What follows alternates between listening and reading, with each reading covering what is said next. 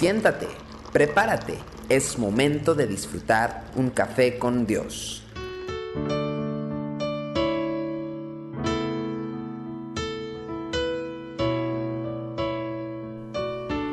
Esperando que tengas un día lleno de bendiciones, hoy quiero compartir Café con Dios. Seguimos hablando un poco del profeta Jonás y hoy quiero hablar del versículo 17, del versículo capítulo 1, versículo 17 y luego el 2.1. Pero Jehová tenía preparado un gran pez que tragase a Jonás, y estuvo Jonás en el vientre del pez tres días y tres noches. Y luego el capítulo 2, versículo 1 dice, entonces oró Jonás a Jehová, su Dios, desde el vientre del pez. Tenemos una vida de oración que podría eh, bien estar acompañada de un cartel que diga, úsese solamente en casos de emergencia. Y son estas las oraciones que se elevan cuando la crisis ha llegado a tal estado que ya no nos queda otra salida más que mirar hacia los cielos y clamar que Dios intervenga. Cuando tenemos el agua hasta el cuello, como diríamos coloquialmente, en su misericordia, Él muchas veces responde, pero nosotros no recibimos otra cosa que eso, una respuesta a nuestro problema. Pensar en la oración en estos términos es tener una perspectiva muy limitada acerca de esta bendición de poder orar a Dios y es un aspecto maravilloso de la vida espiritual.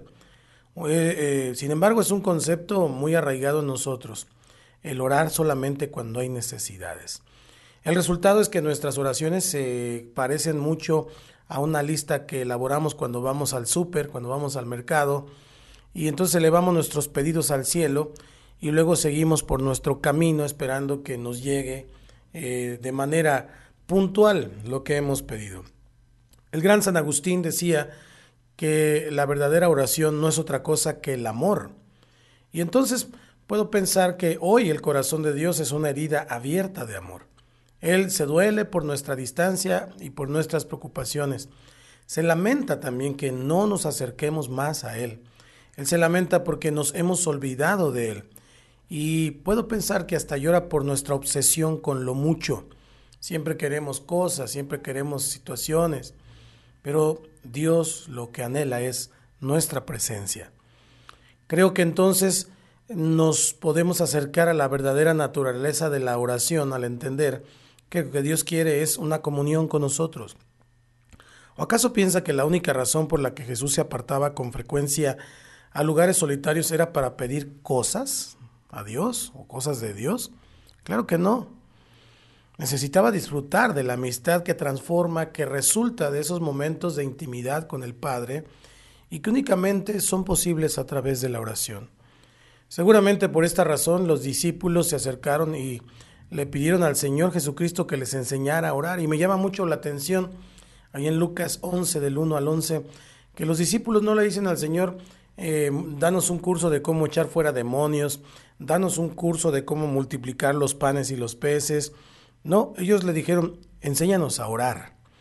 Porque se dieron cuenta que a través de la oración el Señor Jesucristo lograba muchas cosas y hacía todo lo que hacía. No es que ellos no sabían elevar peticiones a Dios, recuerde que eran judíos y de alguna manera tenían una vida religiosa. Sin embargo, ellos no tenían el entendimiento acerca del verdadero misterio que llamamos oración.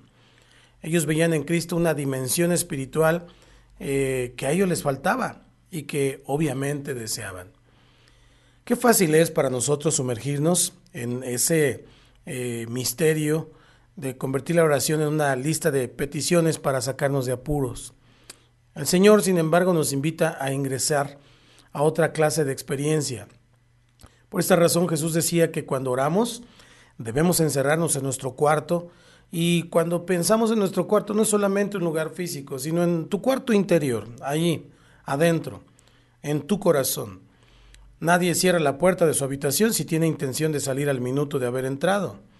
Más bien, Cristo vislumbraba un tiempo de intimidad con el Padre en el cual el resultado principal era que Él nos transformaba a nosotros por medio de nuestras oraciones. Todos, absolutamente todos, necesitamos entrar por este camino, por esta puerta. Mas tú cuando ores, entra en tu aposento y cerrada la puerta, ora a tu Padre que está en secreto. Y tu Padre que ve en lo secreto, te recompensará en público. Ore conmigo, Señor, tú eres maravilloso, yo te adoro. Ayúdame a desentenderme por entero de mí mismo para comprometerme contigo, para estar quieto, sentado en tu presencia, como si mi alma estuviera ya en la eternidad, que nada pueda perturbar mi paz ni desconectarme de ti, y que cada minuto me hunda más profundamente en tu misterio, en esta comunión a través de la oración. En el nombre de Jesús. Amén. Que Dios le bendiga, qué bueno que nos ha acompañado una vez más en Café con Dios. No olvide compartir. Nos vemos mañana. Tu amor por mí es más dulce que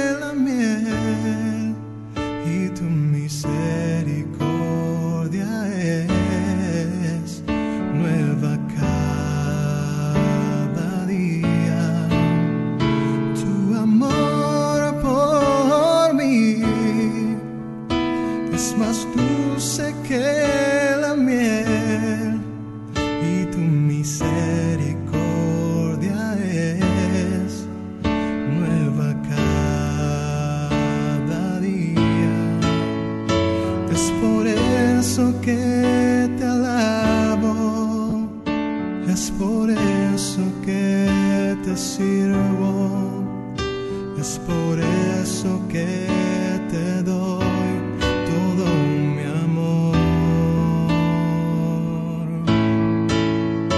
Es por eso que te alabo, es por eso es por eso que te doy todo mi amor.